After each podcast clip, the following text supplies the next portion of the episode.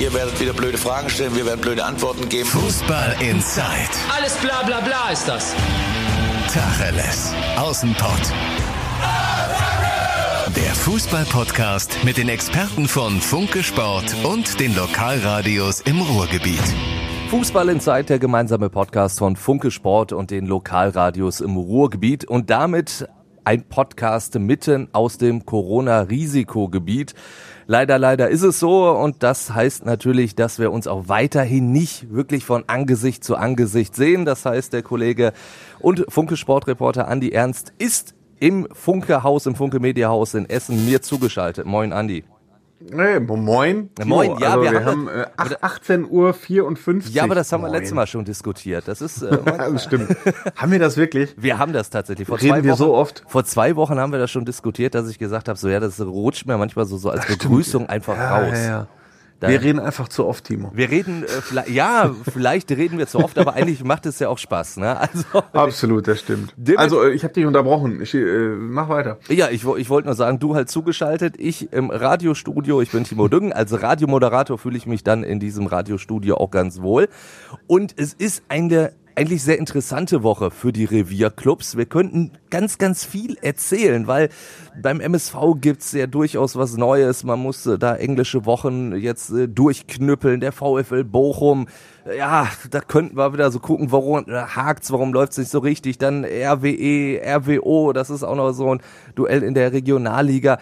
Allerdings muss man sagen, ist natürlich das ganz, ganz große Spiel das Revierderby. Und deswegen werden wir uns darum größtenteils kümmern. Und äh, wenn Andi und ich das machen, dann wäre das natürlich ein bisschen Schalke gefärbt, muss man sagen. Zumindest so von der Sichtweise. Andi, du ja äh, Funke Sportreporter für Schalke, ich als Moderator und Kommentator von Radio M. Schalippe dass er nun mal in Gelsenkirchen sitzt, auch äh, dann eher so aus der Schalke-Sicht wären wir da. Deswegen hat der Kollege Sebastian Wessling, der natürlich der Funke Sportreporter für den BVB ist, den kleinen Derby-Check gemacht und den hören wir uns jetzt mal. Derby-Check.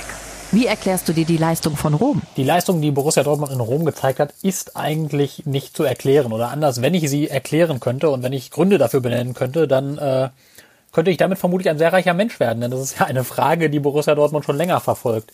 Wie solche Leistungen immer wieder zustande kommen. Denn dieses 1 zu 3 bei Lazio Rom, das war ja kein Ausrutscher, kein singulärer Ausrutscher, sondern das ist ein Muster, das man immer mal wieder gesehen hat, dass Borussia Dortmund als eigentlich bessere Mannschaft in ein Fußballspiel geht, als fußballerisch bessere Mannschaft, als Mannschaft mit den besseren Einzelspielern, dass die Summe dieser besseren Einzelteile dann aber am Ende nicht das schönere Puzzle ergibt, sondern dass der Gegner mit, indem er mehr Aufwand betreibt, indem er bissiger ins Spiel geht, indem er galliger ins Spiel geht, indem er die Dortmunder aggressiv anläuft und sie in Zweikämpfe ver- verwickelt, indem er eklig ist, dass er so den Dortmundern den Zahn ziehen kann. Dieses Muster hat man in dieser Saison auch schon gegen den FC Augsburg gesehen. Man hat es in der Vergangenheit auch das eine oder andere Mal zu oft gesehen. Unter anderem ja auch in manchen Derbys gegen Schalke, als Schalke eigentlich die deutlich unterlegene Mannschaft war, muss man sagen, fußballerisch, aber trotzdem den BVB besiegt hat. Man denke zurück vor zwei Jahren, als Borussia Dortmund die Meisterschaft dann eigentlich auch gegen Schalke endgültig verspielte mit der 2 zu 4 Niederlage gegen einen FC Schalke, der eigentlich damals gegen den Abstieg spielte, der fast gar kein Fußballspiel gewann, der eine ganz, ganz grauselige Saison hingelegt hatte, aber dann eben trotzdem Schalke besiegen konnte. Und deswegen, solche Leistungen passieren immer wieder. Sie sind schwer zu erklären. Natürlich gibt es gewisse Muster. Ähm, dieses Mal, ähm, natürlich kommt man immer auch auf Trainer Lucien Favre zu sprechen, der es eben offenbar nicht vermag, die Mannschaft in solchen Spielen richtig einzustellen und zu motivieren, aber das macht es dann ein bisschen einfach, denn das sind ja Profifußballer, die müssen doch in einem ersten Champions League Gruppenspiel auch von sich heraus motiviert genug sein. Ja, dann gibt es natürlich auch andere Ansatzpunkte. Jaden Sancho zum Beispiel, derzeit, der läuft seiner Form absolut hinterher, ist auch offenbar nicht so ganz richtig fit. Das hört man auch so ein bisschen aus dem Club, dass es da, ähm, ja, dass er nicht ganz bei 100 Prozent ist, derzeit nicht voll austrainiert ist. Ähm, das kann besser werden. Thomas Meunier ist bislang ebenfalls noch nicht so richtig angekommen beim BVB. Der hat, machte gegen Rom ein ganz, ganz schlechtes Spiel, nicht nur weil er das 0-1 verschuldete, sondern auch weil ihm nach vorne wenig bis gar nichts gelang. Also das war wirklich, wirklich schlecht. 19 Fehlpässe hat er gespielt, das ist schon ein enorm hoher Wert. Nur 70 Prozent der Pässe kamen an. Auch das ist überhaupt kein guter Wert. Ja, und dann entwickelt sich eben so ein Spiel. Dann hast du eine rechte Seite, die überhaupt nicht funktioniert, was in der vergangenen Saison ja eine Stärke war im Spiel nach vorne mit dem pfeilschnellen Ashraf Hakimi und mit dem mit Jaden Sancho, der absolut gut drauf war. Und diese dieser Flügel lahmt derzeit. Und dann hattest du auch eben viele andere Spieler, die mit sich selbst zu tun hatten. Allen voran die Führungsspieler. Mats Hummels hat ähm, eigentlich grundsätzlich viele gute Szenen gehabt, hat aber auch eben einige wirklich schwere Fehler gehabt, hat ein Gegentor mitverschuldet, hat ein, eine Riesenchance mitverschuldet, hatte also viel mit sich selbst zu tun. Äh, Thomas Delaney, der eigentlich auch eine Mannschaft führen kann, auch kein gutes Spiel hatte mit sich selbst zu tun. Marco Reus ist weitgehend abgetaucht, muss man sagen. Der Kapitän, dem ist auch nach vorne jetzt nicht wahnsinnig viel gelungen. Ja, so kam einiges zusammen und so kam dann eben diese desolate Vorstellung, wie äh, Lizenzspielerchef Sebastian Kehl sie genannt hat. Und der Bezeichnung schließe ich mich an. So kam dann diese desolate Leistung zustande. Wer ist für dich der Favorit? Favorit für das Derby bleibt natürlich ganz klar Borussia Dortmund. Ähm, das, äh, diese Favoritenrolle ist nun vielleicht ein bisschen geschmälert, dadurch, dass es diesen Auftritt gegen Rom gab, wo man auch beim FC Schalke natürlich sehr genau hingeschaut hat, wo man davon ausgehen muss, dass Manuel Baum seinen Spielern vielleicht sogar einzelne Szenen aus dem Spiel zeigt, aber ihnen zumindest sagt, so wie die Römer, so müsst ihr auch spielen. Klammer auf, sage ich jetzt im Rahmen eurer Möglichkeiten, Klammer zu. Ähm, Dennoch bleibt Dortmund der große Favorit, denn Dortmund ist natürlich fußballerisch die deutlich besser besetzte Mannschaft. Dortmund hat ein funktionierendes Offensivspiel, hatte bislang eigentlich auch in vielen Spielen ein funktionierendes Defensivspiel. Von daher ähm, muss Dortmund eigentlich dieses Spiel gewinnen, normalerweise. Aber was ist im Derby schon normal? Ähm, Jetzt hat man diese, diese Leistung von Rom, da hast du natürlich vielleicht den einen oder anderen Zweifel mehr bei den Dortmundern, vielleicht die, ein bisschen mehr Hoffnung bei den, bei den Schalkern, dass es eben doch nicht unmöglich ist, dieses Derby vielleicht zu gewinnen oder zumindest einen Punkt zu holen. Andererseits muss man sagen, dass sich der BVB, wenn er schlechte Spiele hatte und solche Ausreißer nach unten im nächsten Spiel dann doch eben meistens gefangen hat und meistens eine deutlich bessere Leistung geliefert hat. Von daher kann man sagen, vielleicht kam das für Schalke sogar eher zu einem ungünstigen Zeitpunkt, diese Dortmunder Niederlage. Die, die werden nun gewarnt sein, die Sinne werden geschärft sein und man wird nun mit einer mit einem anderen Anspruch in dieses Derby reingehen und ich glaube auch mit einer anderen Haltung. Und von daher, ich kann mich da nur wiederholen, Dortmund ist der klare Favorit für dieses Derby. Ist das Derby für den BVB trotz der klaren vermeintlichen Dortmunder Überlegenheit eigentlich noch was Besonderes? Das Derby findet natürlich unter ganz speziellen Vorzeichen statt. Und da geht es weniger um die Dortmunder Überlegenheit, sondern natürlich um die Corona-Situation. Ich habe es ja erlebt, ähm, das erste Geisterspiel Derby, als die Bundesliga wieder losging, nach dem sie pausiert hatte, als es dann im Mai wieder losging. Das war just das Derby Dortmund gegen Schalke in Dortmund.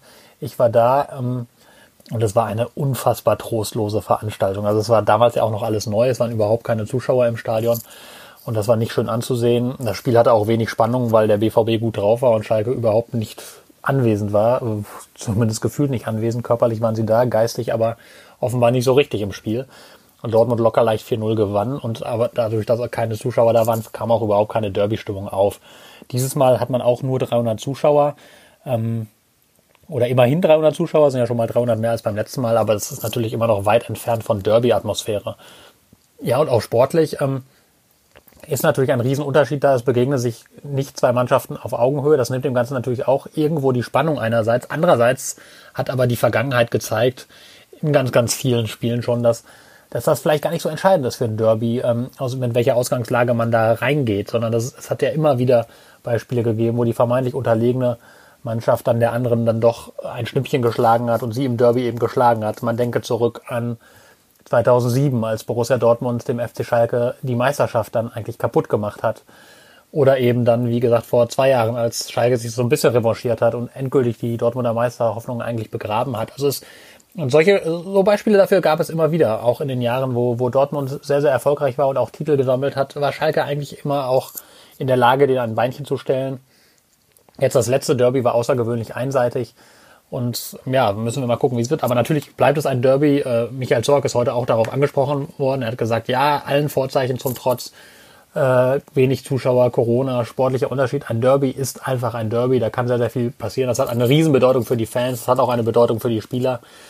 Und deswegen ist es etwas Besonderes, wobei ich glaube, vor diesem Derby ist die, die Stimmung, die Derby-Stimmung deutlich gedrückter, als sie es vor vielen anderen Derbys in der Vergangenheit schon war. Einfach aber mehr wegen der besonderen äußeren Umstände durch die Corona-Pandemie als wegen der fußballerischen Umstände.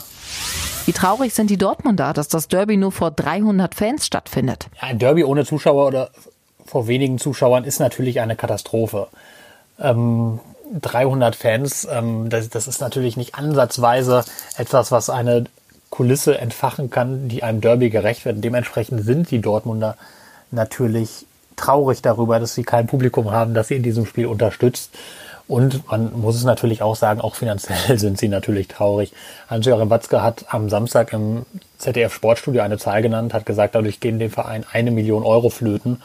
Ähm, und das ist noch eine sehr konservativ geschätzte Zahl, denn unter den, den um die 11.000 Zuschauern, die es beim Heimspiel zuvor gab, da waren auch eine ganze Menge äh, Ehrengäste, VIP-Zuschauer, die richtig viel Geld bringen. Also es geht dann eher Richtung zwei Millionen, vielleicht sogar drei Millionen, ähm, die da die da so im Feuer stehen insgesamt, jetzt bei so einem Spiel. Insgesamt geht der BVB ja sogar bei Geisterspielen immer von ungefähr 4 Millionen Euro aus, die ihm fehlen. Und unter dem Aspekt ist man natürlich traurig, aber natürlich auch vor allem fußballerisch gesehen, sportlich gesehen, dass so ein Spiel vor leeren Rängen stattfindet. Das ist einfach schade. Das ist, Fußball gehört den Fans, Fans gehören zum Fußball untrennbar dazu und dementsprechend ist man in Dortmund traurig. Ich gehe mal davon aus, dass man auf Schalke auch traurig ist. Vielleicht sogar sportlich gesehen ein bisschen mehr, weil weil die, die qualitativ unterlegene Mannschaft, die mehr über Emotionen kommen muss, die mehr über Leidenschaft kommen muss, diesen Faktor Zuschauer vielleicht sogar noch ein bisschen mehr braucht. Also von daher denke ich, bedauern das beide Seiten, bedauern das beide Seiten, dass sie in dieses Spiel ohne Zuschauer gehen.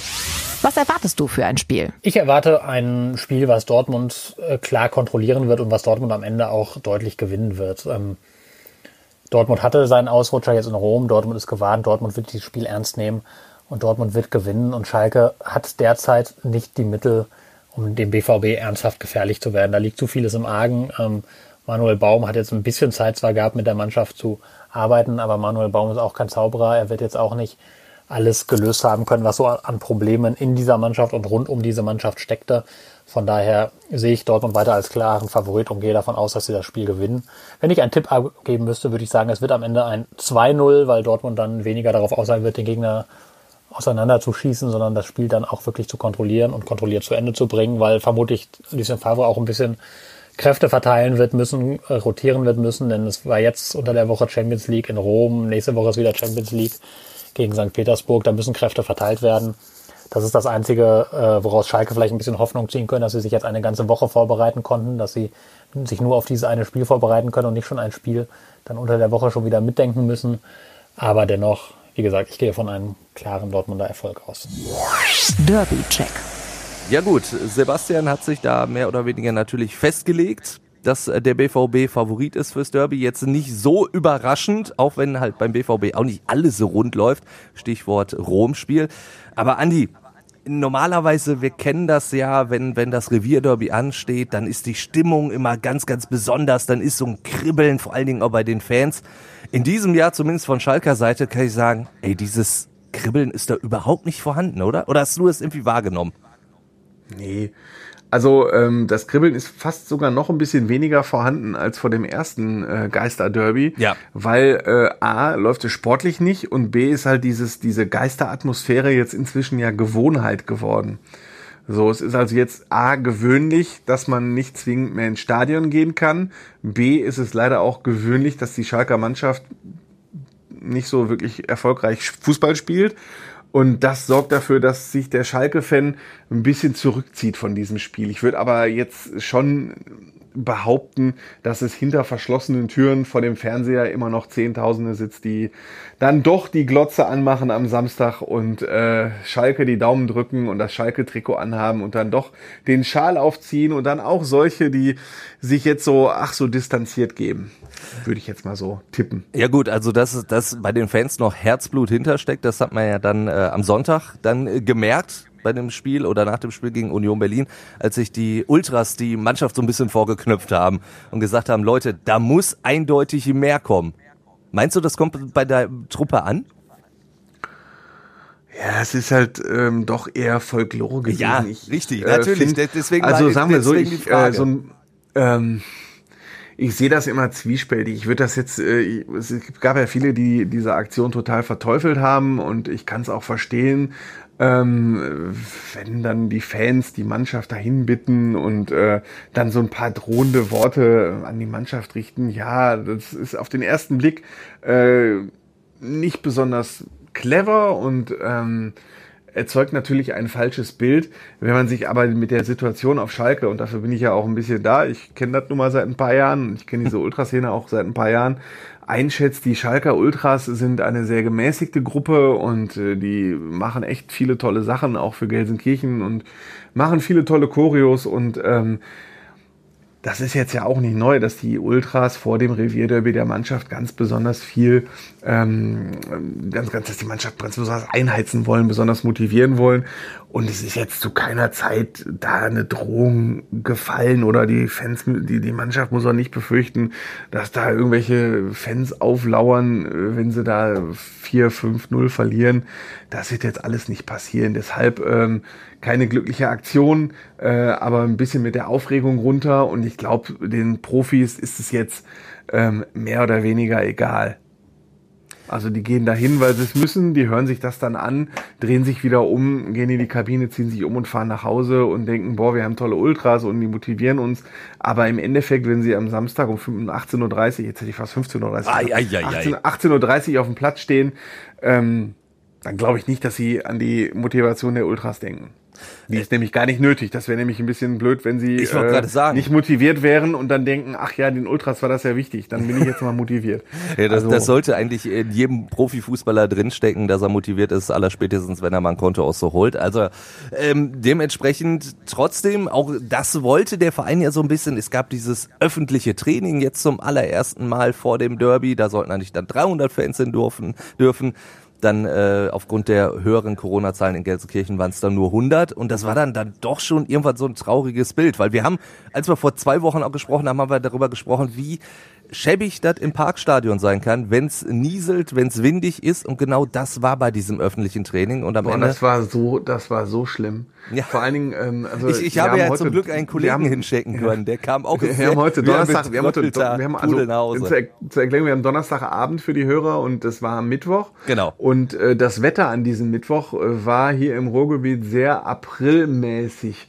Und zwar war es am Vormittag, als eben dieses öffentliche Training war, wirklich, ja, also wir reden hier Tacheles, echt beschissenes Dreckswetter. Also oh ja. es war acht Grad, es war windig, es hat, es war Dauerregen und es war nass und kalt und äh, dann ist ja auch für so Fans ist es ja auch so ein öffentliches Training immer toll, um Autogramme zu sammeln. Das geht natürlich auch nicht in der Corona-Pandemie, weil du ja weit weg bist und dieses alte Parkstadion ist so zugig und also da haben wirklich von den 100 äh, nur 50, 60 wirklich die anderthalb Stunden aus bis zum Ende ausgehalten, haben dann aber auch von der ganzen Mannschaft Applaus bekommen, dass sich die Mannschaft bedankt, dass bei diesem urseligen Mistwetter da wirklich so viele Fans noch bis zum Schluss ausgehalten haben. Und der Witz an der ganzen Sache war, das Training war zu Ende und zwei Stunden später hatten wir äh, in Gelsenkirchen 18 Grad und Sonnenschein ja. und äh, da hätte ein T-Shirt und kurze Hose genügt. Das war blöd. Da habe ich übrigens, äh, weil ich noch einen Termin hatte in Gelsenkirchen, auf den wir vielleicht gleich noch eingehen können, ähm, da habe ich noch in der Kneipe gesessen, die Charlies Schalke heißt, äh, und habe Radio im Schalippe gehört. Mit ja, guck mal, da, da machst du alles richtig, hör mal. Du hast schon gesagt, die Musikauswahl war toll, ne? Also die Musikauswahl war super. Ja, wenn, wenn der Moderator nicht gestört hätte wahrscheinlich. Gut, dann lass uns jetzt einfach mal aufs Sportliche wirklich gucken. Jetzt haben wir so, so die Motivation so ein bisschen abgeklopft. Rein sportlich. Kannst du dir vorstellen, dass diese Schalker Mannschaft, die ja auch zwar den ersten Punkt der Saison geholt hat, aber jetzt auch gegen Union Berlin nicht unbedingt überzeugt hat, kannst du dir vorstellen, dass die in Dortmund jetzt wirklich nochmal so aufdrehen kann, um in Dortmund eine Chance zu haben? Nein. Gut. Dann sind wir uns auch da einig, leider. Ähm, also es gibt keinen sportlichen Grund, den ich jetzt sehen würde, um realistisch begründen zu können, darum gewinnt Schalke dieses Revierderby. Ähm, man kann jetzt nur so moralische oder psychologische Gründe anführen, wie zum Beispiel vor dem Derby, das vor zwei Jahren 4 zu 2 ausgegangen ist, als Hüb Stevens Trainer war. Da haben wir, glaube ich, auch einen Podcast vorher. Haben wir, haben wir da schon Fußball in Zeit aufgezeichnet? Ich meine schon, ja, doch, da müssen wir So, da haben wir jedenfalls, ich meine, wir hätten das auch gemacht und ja. ähm, äh, da war ein, da sprach auch gar nichts. Da haben wir schon, doch, wir haben so aufgezeichnet, bin ich mir recht sicher. Ähm, weil äh, ich war auch mit Sebastian Wessling dort und ähm, da sprach auch wirklich nichts, wirklich nichts und wieder nichts für äh, Schalke 04, aber Sebastian hat dann immer gesagt, ja, ja, aber wir reden hier auch von Borussia Dortmund. Das kann ja. immer mal passieren, dass so ein Heimspiel dann auch mal verloren geht, so ein quasi unverlierbares Heimspiel. Das stimmt, ja.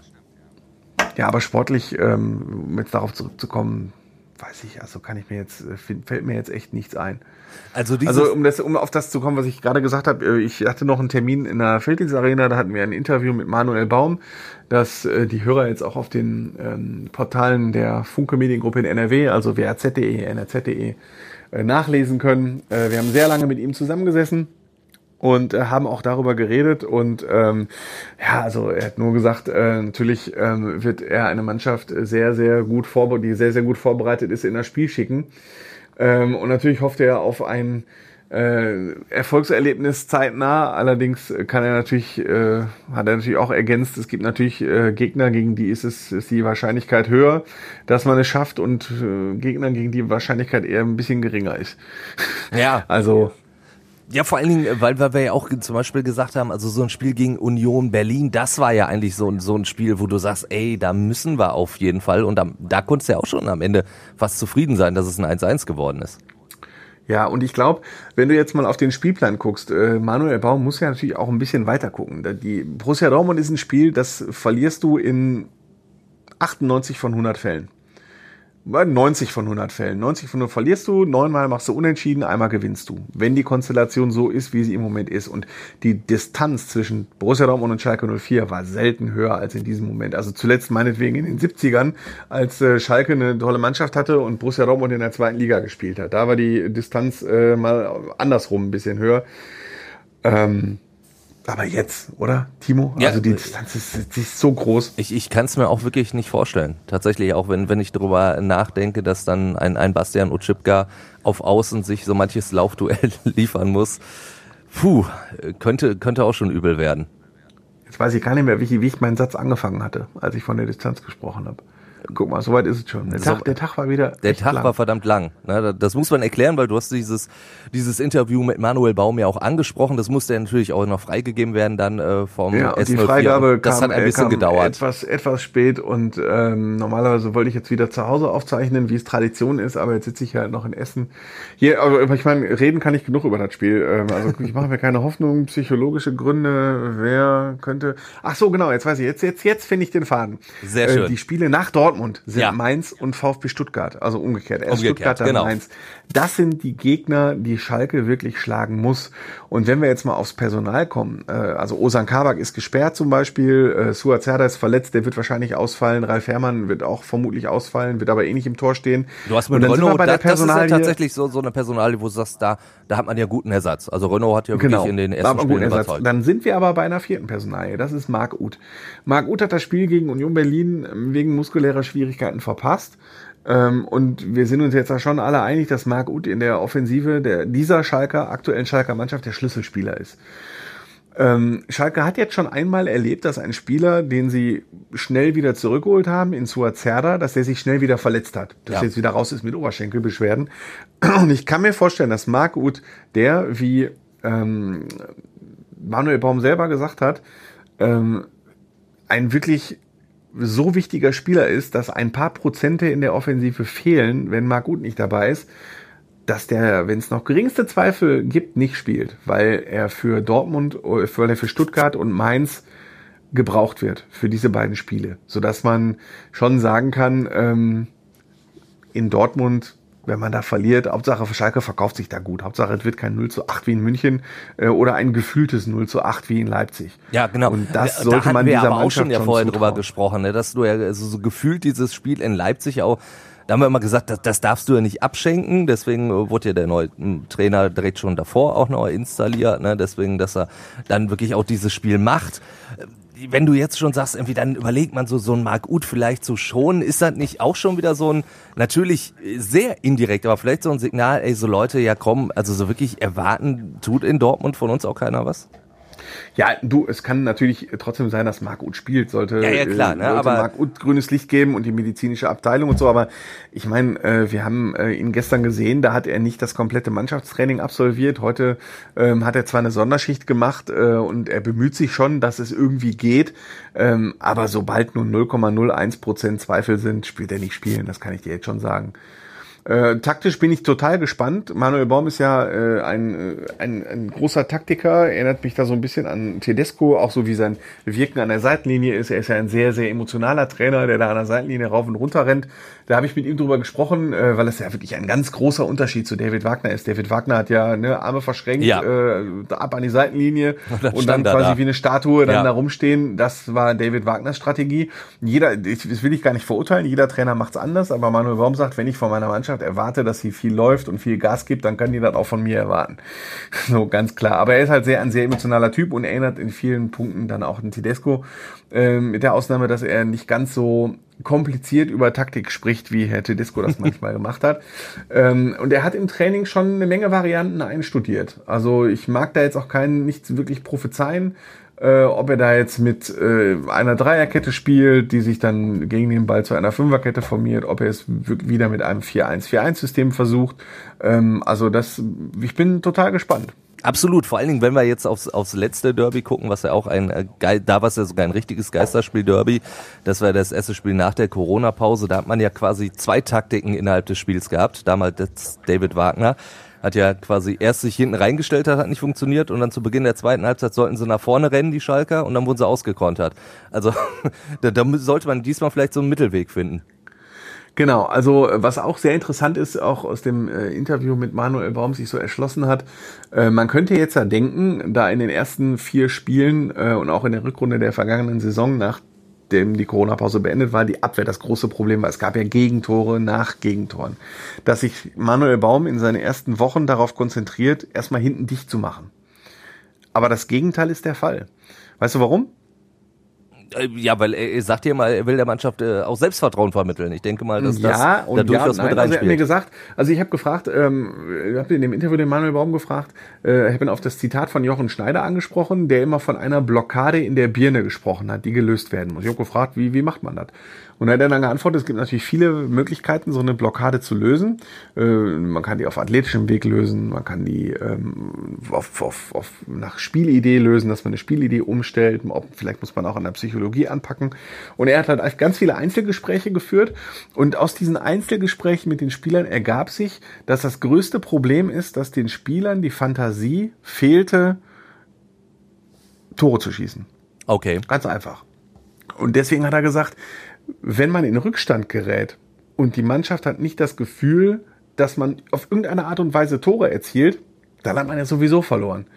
Dementsprechend muss man erstmal an der Offensive arbeiten, weil wenn mal ein Gegentor fällt, was ja immer passieren kann, so wie gegen Berlin, Union Berlin auch, dann ist es wichtig, dass die Mannschaft für sich nicht aufgibt, sondern dass die Mannschaft ein paar Wege an die Hand bekommt, um vielleicht selber aktiv zu werden und Tore zu erzielen. Gegen Union Berlin hat das funktioniert. Da wurde ein Rückstand aufgeholt und äh, das Spiel ist 1 zu 1 ausgegangen. Es hat sogar einen Punkt gegeben. Deswegen wird vor allen Dingen jetzt erstmal an der Offensive gearbeitet. Das ist auch ein sehr interessanter Ansatz. Äh, Aber, aber gespannt, durchaus das- logisch in sich. Also ein Ne, in interessanter total Ansatz in logisch, sich ja. total logisch, definitiv. Genau. Und äh, zum Beispiel in der Abwehr, da äh, setzt er auch total auf Salif Sané. Das ist sein Fixpunkt, äh, sein zentraler Punkt in der Abwehr. Das hat er auch schon festgelegt, weil er sagt, das ist äh, mein Abwehrchef. Der ist, äh, der stellt auch was da auf dem Platz. Also äh, wer mal Salif Sané gegenübergestanden hat, der fühlt sich in der Tat sehr klein. Äh, ne, kannst du auch bestätigen. Ja, definitiv, Also ja. wenn der Mixer und Salif Sané gegenüberzustehen, da denkt man sich schon, der Junge ist aber wirklich groß.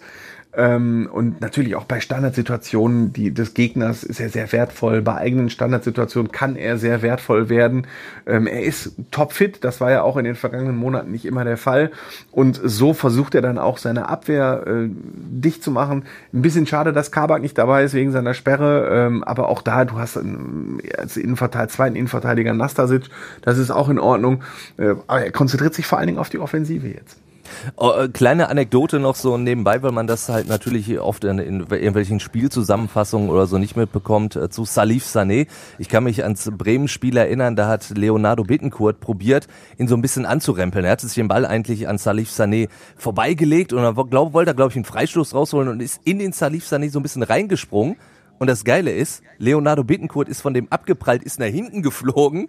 Und Salif Sané stand da einfach nur, er hat ihn angeguckt und sagt, wo ist denn jetzt dein Problem? Das fand ich, also das war dann zumindest ein positiver Aspekt in diesem Bremen-Spiel, aber das fand ich so grandios, wie der Sané da einfach nur steht und sagt so, ey, Was ist denn los, kleiner Mann? Ja, also Manuel Baum hat natürlich ein bisschen was geändert, auch an der Defensive. Das muss man auch sagen. Er hat jetzt einen Rechtsverteidiger äh, mit in, in Kilian Ludewig. Das ist eine Position, die unter David Wagner nicht besetzt war. Ähm, und äh, der, dieser Kilian Ludewig äh, ist natürlich auch immer ein Risiko. Der hat ähm, äh, erst ein Bundesligaspiel absolviert, der ist jung, der ist äh, 20 Jahre alt, glaube ich. Ja. Aber er ist halt, er hat diese, er besetzt diese Position. Ja, er ist halt Nicht Rechtsverteidiger. Wie vorher immerhin, ne? Sebastian Rudi oder Alessandro Schöpf, die halt gelernte Mittelfeldspieler sind. Das ist natürlich jetzt schon mal zumindest, äh, wie gesagt, ein erster Fortschritt. Aber da haben wir ja auch schon oft drüber gesprochen, dass das auch wirklich so lange gedauert hat, bis man dann zumindest mal einen Rechtsverteidiger gefunden hat. Nun gut, musste vielleicht auch nicht ganz so sein. Also, ich halte fest, so richtig große Hoffnungen können wir den Schalker-Fans nicht machen, dass das was im Derby gibt. Wir werden uns das anschauen. Ich werde das Spiel auf jeden Fall kommentieren. Du wirst ja garantiert auch da sein im Signal Iduna Park. Genau. Und äh, ja, dann äh, erwarten wir da ein schönes Derby und damit kommen wir dann zu den Tipps. Die machen wir natürlich auch hinten raus immer und da können wir natürlich dann noch ganz kurz noch so ein bisschen über die anderen Vereine sprechen. Fangen wir jetzt aber an äh, mit dem Derby. Also Borussia Dortmund gegen Schalke. Die Tendenz, denke ich, sollte bei uns beiden gleich sein. Jetzt kommt es drauf an, wie hoch tippen wir die Schalker Niederlage.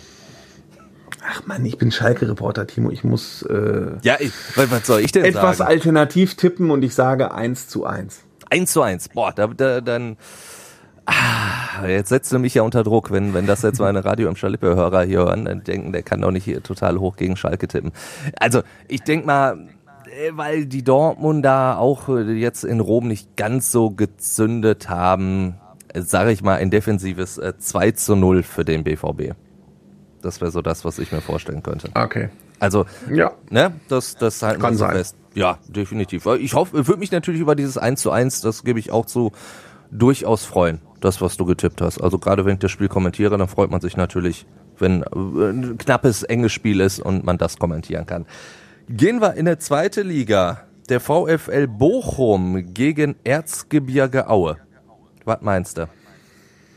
Du mit deinem Bochumer Herz. Normalerweise, naja, also ich, äh, das ist, wird ein 2 zu 0, da bin ich mir relativ sicher.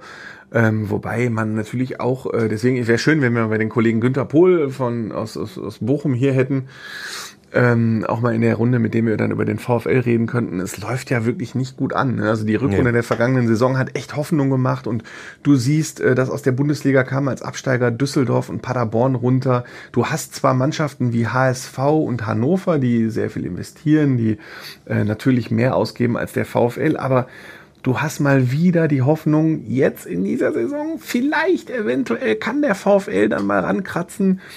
Ja, vielleicht so zumindest so ein bisschen Relegationsplatz ankratzen, ne? Irgendwie Ja, das- und dann läuft's nicht. Dann läuft's Und dann nicht. läuft's nicht und die Mannschaft spielt jetzt nicht so gut, sie macht mal Fehler, sie ist nicht so gut aus den Startlöchern gekommen und äh, das müsste man mal in einer Folge aufarbeiten. Ähm, aber vielleicht läuft's ja jetzt gegen Erzgebirge Aue. Ich äh, bin da mal optimistisch und sage 2 zu 0. Und du? Da, also ich bin auch definitiv bei einem äh, Heimsieg für den VfL Bochum.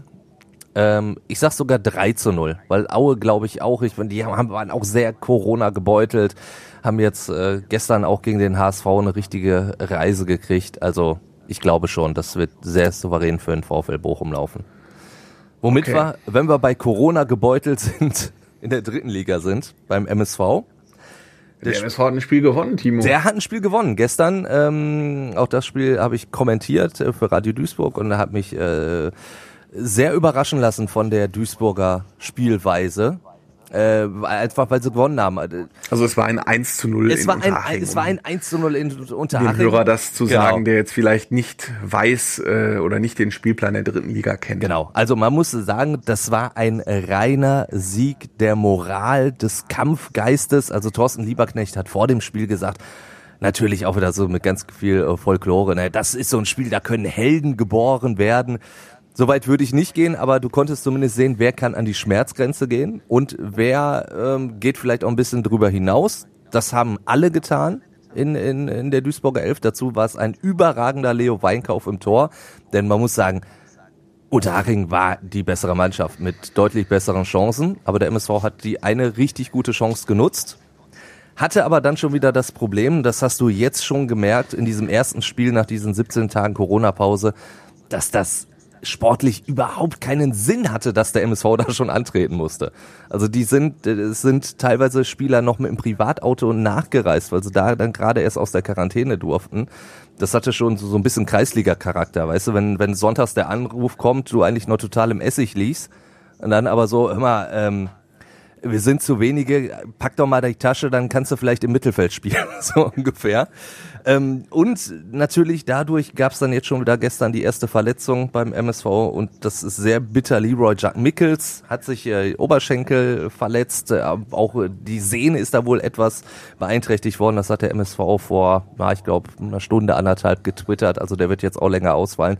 Und da fehlt dann jetzt schon wieder einer, der, der also der letzte Spieler, der so den Unterschied ausmachen kann.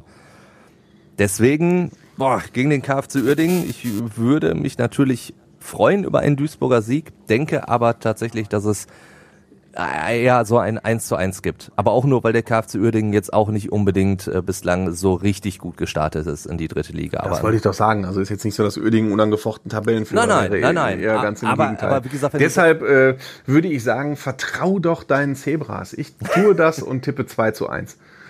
Ja, ich hätte da nichts gegen. Aber wie gesagt, die, die waren, sind gestern Abend so alle auf dem Zahnfleisch gelaufen. Ich kann mir nicht vorstellen, dass die jetzt am Samstag dann schon wieder fit sind. Gut, kommen wir zur Regionalliga und dazu einem ganz, ganz besonderen Spiel. Rot-Weiß Essen gegen Rot-Weiß Oberhausen. Das klingt ja, doch. Es ist Derby-Woche, es ist Derby-Wochenende ja. im Ruhrgebiet. Und genauso wie beim VfL oder beim MSV muss man auch hier sagen, eigentlich müsste man vor allen Dingen mit den Kollegen von Reviersport hier eine richtig, richtig lange Folge aufzeichnen. Ja. Das hätten wir auch getan, wenn wir uns äh, hier gesehen hätten. Ich Dann sag mal so, drei, vier Mann aufgelaufen wir und hatten es ja eigentlich Themen schon diskutiert. geplant.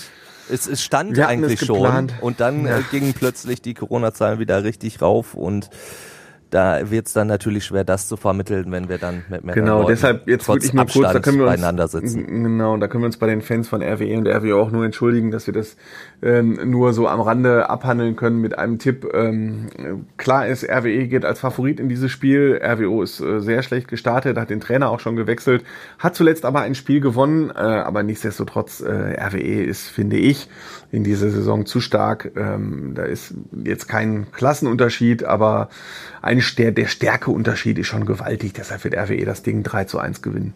Jetzt hast du mir meinen Tipp weggenommen. Was mache ich denn jetzt? dann, dann, ja, komm, dann sage ich 2-0. Dann haben wir zumindest die Differenz und Tendenz auf jeden Fall gleich.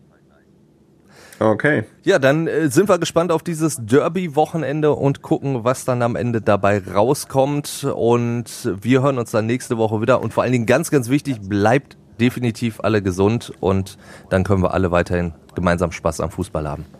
Ja, finde ich auch. Dankeschön. Ciao, Tschüss. ciao. Ihr werdet wieder blöde Fragen stellen, wir werden blöde Antworten geben. Fußball Inside. Alles bla bla bla ist das. Tacheles. Außenpott. Der Fußball-Podcast mit den Experten von Funke Sport und den Lokalradios im Ruhrgebiet.